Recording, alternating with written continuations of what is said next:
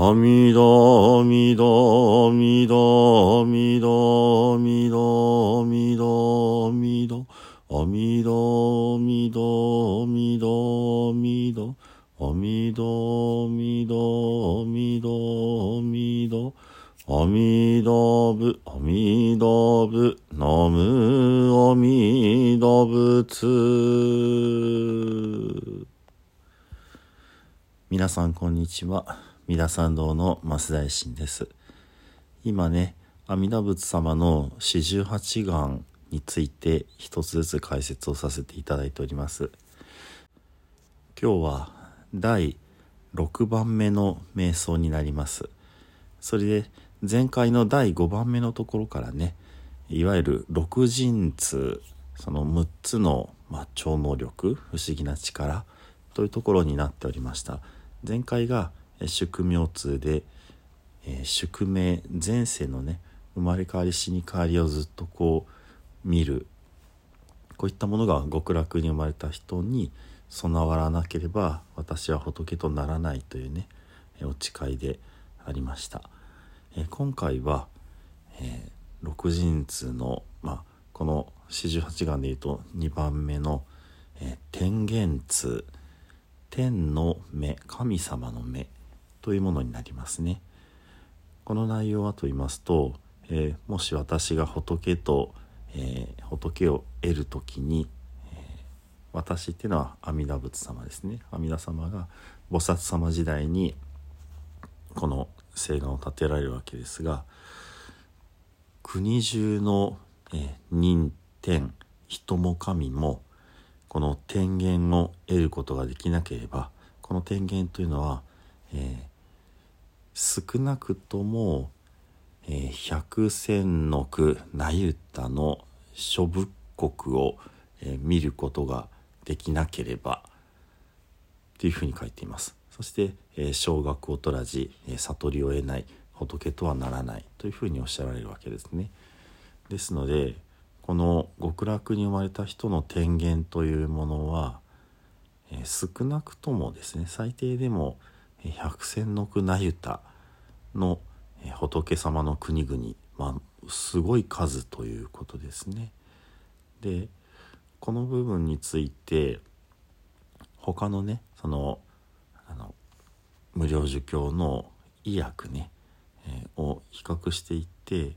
一つ気が付くのはえー、例えば、えー、無料無料受賞言教と要教でしたら天元がただの天元ではなくって、えー、正常な天元清らかな天の目っていうふうに書いてありますね。そして、えー、百戦九定なゆた世界のまあすごいたくさんの世界。ここでは仏の国ではなく世界と言っています。そして、えー、粗相色相、荒いまた細かい世界の姿というものが見えなければというふうに書いています。ただ仏様の国が見えなければではなくってもっと細かいところまで見えなければいけないっていうふうに誓っておられます。また平等学教というお経では、えー、その世界の数は特に書いていない割とあっさりしてるんですけどもこの、私の国に生まれた人々が、えー、ことごとく、えー、徹視できなければってことですね。見通すことができなければっていう風な書き方になっています。なのでこの天元というものはこういろいろな世界をこう事細かに見抜く力みたいな感じでね書かれているなと思うわけですね。まあ、もしかしたら今私たちが例えばえパソコンですとか、まあ、もっと言えばスマートフォンですねスマートフォンなんかを持ってそのアンテナがつながっていれば世界中の何でもがこう事細かに調べられるようになってるわけですね。ですのでまあ現代風に言えばこの天元というのはもしかしたらインターネットみたいなものかなって思ったりもします。まあ、この昔のことで言う昔風の言い方で言うと千里眼ですとかねまあ何でしょうねその遠くのものを、えー、映像を見るという言葉で言うとテレビジョンってのがまさにあの、ま今テレビってあの電気の箱のねものを呼んでますけどもあの言葉はテレが遠くにででビジョンが映像ですので、まあ、この電源というものがもしかしたらテレビジョンかもしれないですね。そしてですねこの極楽に生まれた菩薩様がこういう不思議な能力が、まあ、少なくとも得られなければというふうに言っているわけです。で実はあの無料儒教の別の部分に5つの目5元というものがあの書かれているんですね。でこの5元というのは何かっていうと1番目が肉元いわゆる肉体の中の目になりますそして2番目にこの天元が出てくるんですねで天元っていうのはここでは神様の目というようなことで遠い近い前後ろ内外昼夜上下関係なく見えるということですのでこの四十八願の中の天元というのももしかしたらこの部分なのかもしれないです。そして5元ですのでさらに3つ続くわけですね。で天元の上にあるのが知恵の眼エゲンというものです。でエゲンというのは、えー、正常仏教を修行しているお坊様たちが持っているものでその神様の天元を上回っているんですね。つまり、え、天元ではただ映像が見えるだけで物事の真実、まあ、実相という言い方ですがそういったものが見えていない。ところが知恵の目によって物事の何て言うんでしょうね真実の在り方というものが分かる。まあ、知恵の目ですのでね。でこの上にあるのが4番目方言です。仏法の眼ということでこれは少女仏教のお坊様ではなくって大乗仏教の菩薩様が持っている目ということで3番目のエゲンが実相を見るということでしたが4番目の方言になると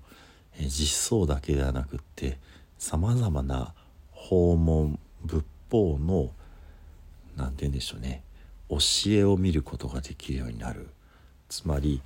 え知恵の目の時には一つしかその悟りに至るねその実相というものしか見えなかったのが方言になるともっとさまざまな方法でその悟りにたどり着くようなそういう道筋が見えるようになるというような意味合いですね。そして5番目が仏言仏様の眼ということでこの仏様の眼というのはその下の4つは当然全部備えていてさらに、えー、を救う力がある目生き物を悟りの世界へとね導くそういうまあ不可思議なパワーがあるというかね。ですのでこの「語源に対して極楽に生まれた人誰もが持てる天元というのはまあいろいろなものが見えるそこまでだということになるのかなと思います。そう考えればなんか最初にこれを読んだ時には途方もない不思議な力が得られてなんてすごいんだっていうふうにねもちろんすごいんですけども思うわけですけどもまあ、その語源を前提としての天元っていうふうに受け止め直すとなるほどここまではその極楽に生まれた誰でもが持つことができてさらにそこからもっとすごい修行があるんだなみたいな奥行きというものをねあの考えることができるのかなって思ったりもします。ではね最後に十平の念仏ご一緒にお唱えください。土生十年ナムアミダブナムアミダブナムアミダブナムアミダブナムアミダブ、ナムアミダブ、ナムアミダブ、ナムアミダブ。ナムアミダブツ、ナムアミダブ。